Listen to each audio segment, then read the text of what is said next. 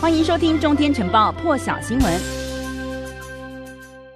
以巴冲突呢，至今是已经酿成了他们双方呢，一共是有两百四十四个人丧命了。那么根据今天 CNN 的报道呢，以色列的安全内阁是已经同意和这个巴勒斯坦的武装团体哈马斯来停火，时间点呢就从二十一号的凌晨两点钟开始生效。而哈马斯的官员也证实呢，会和以色列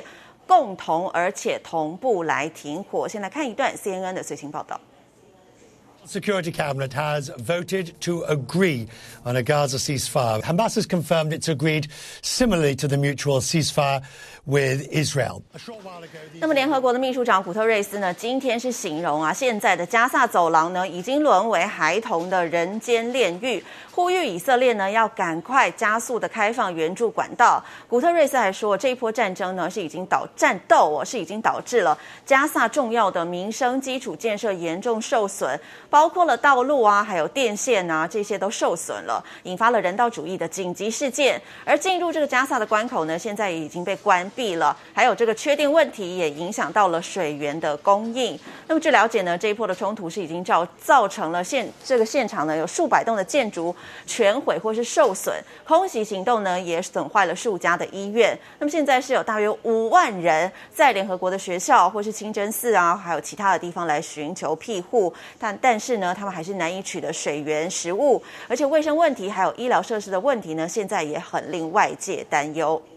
另外一个话题要来看到的是哦，这个南韩总统文在寅呢，昨天是搭机抵达了美国华府，要展开他的访美行程。而这一次到美国呢，预计哦，他会分别和这个副总统贺锦丽还有总统拜登来会晤，也成为继日本首相菅义伟之后呢，第二位在拜登政府的任内访问白宫的外国领导人。而这一次呢，要和拜登举行峰会哦，会中预料呢，将会以这个半导体、电池相关的这个南韩企业在美投资为条。条件确保美国优先对南韩供应疫苗，而这个峰会呢，规划会在美国时间二十一号的下午来举行。在疫情之下呢，双方也将商议这个疫苗供给的问题。文在寅的目标呢，不只是为南韩取得更多的疫苗，而且他还要争取成为亚洲疫苗的生产枢纽。那么，南韩和其他国家相比呢，其实算是比较晚才开始接种疫苗的，因此呢，也被批评说，在这个接种还有疫苗取得的工作上呢，速度太慢了。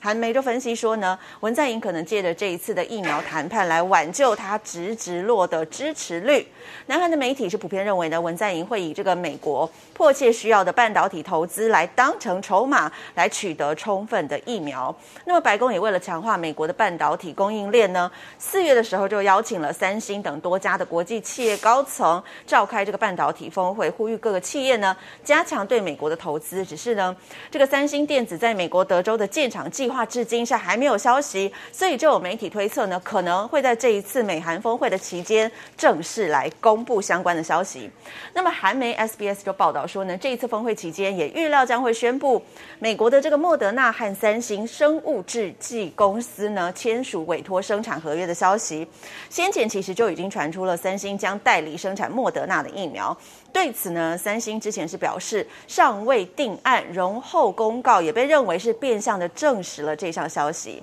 那么目前最新的画面要来看到的是，南韩总统文在寅和美国众议院的院院议长呢，裴洛西今天会面的最新画面。Again, I welcome you. We look forward to hearing what you have to say about security and in terms of the denuclearization of the Korean Peninsula. About how we can work together on the climate issue. 오늘 의원님들과의 만남으로부터 시작될 한미 간의 대화가 한반도 평화는 물론 코로나 극복과 경제 회복, 기후 변화 대응에 이르기까지 양국 협력을 더욱 깊게 하고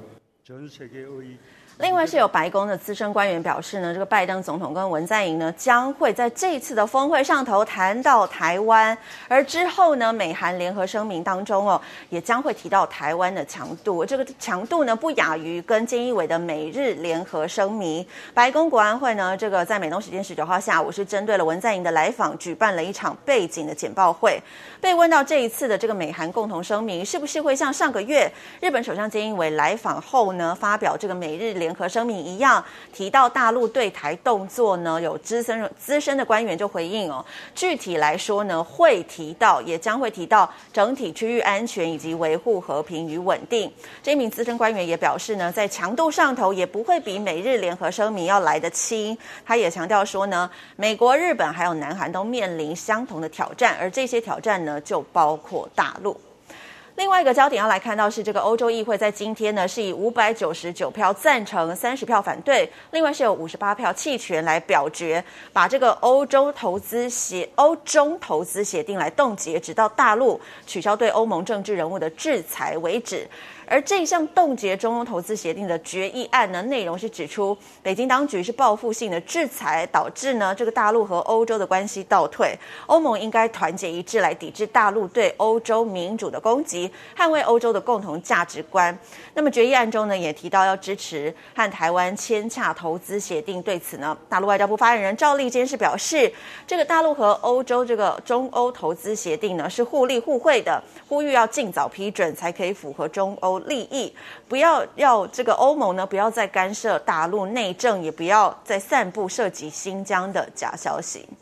关于疫情的话题，要来看到现在呢，印度是对抗第二波疫情当中，但是又出现了新的挑战。印度的卫生部是致函各个地方政府，要注意这个毛霉菌感染症大流行，已经是有许多的省市通报新冠肺炎患者感染上了这种致命疾病。那么，印度的新德里电视台也报道说呢，印度卫生部最近哦，已经通知了各个地方的省市啊，或是直辖区政府，要所有的公司人、医疗机构或是医学院都必须要注。注意这个毛霉菌感染的大流行，印度官方是发现呢，有一些这个康复中的新冠肺炎患者，竟然是感染了这个毛霉菌的感染症。其中呢，在这个印度疫情最严重的地区之一呢，马哈拉什特拉省哦，已经通报了有一千五百例毛霉菌感染症的病例，而且呢，这当中有九十个人都死于这种疾病。那么毛霉菌感染症呢，其实又称为黑真菌症，是这个毛霉门真菌感染造成的一种疾病，也是一种罕见疾病。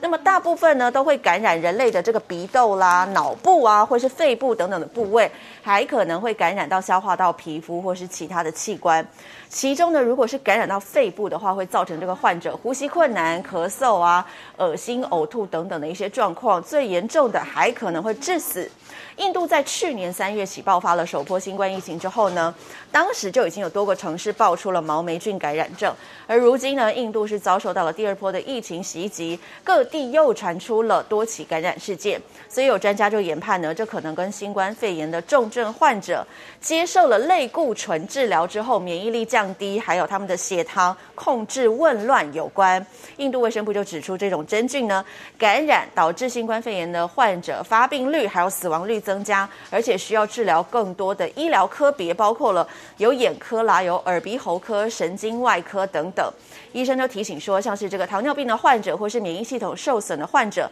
要特别注意面部一侧出现头痛或是脸部疼痛、鼻腔阻塞出现黑色黏液等等的状况，因为这些症状都代表了有可能是感染上了毛霉菌的感染症。另外要来看到这个，在法国的埃菲尔铁塔营运公司呢，今天是表示，作为这个法国巴黎的一大地标呢，埃菲尔铁塔哦，因为这个疫情波及关闭了数个月之后呢，即将在今年的七月十六号要重新开放了。管理公司是告诉这个媒体记者说呢，为了要遵循社交距离，到时候呢，这个参观人数会限制在每天一万人左右，是不到疫情之前允许人数的一半而已。参观者呢，可以进入每一个楼层，但是呢，有一些整修的区域除外，所以呢，如果说观光客要到巴黎来观这个看埃菲尔铁塔的话呢，要等到七月十六号了。更多精彩国际大师，请上中天 YT 收看完整版，也别忘了订阅、按赞、加分享哦。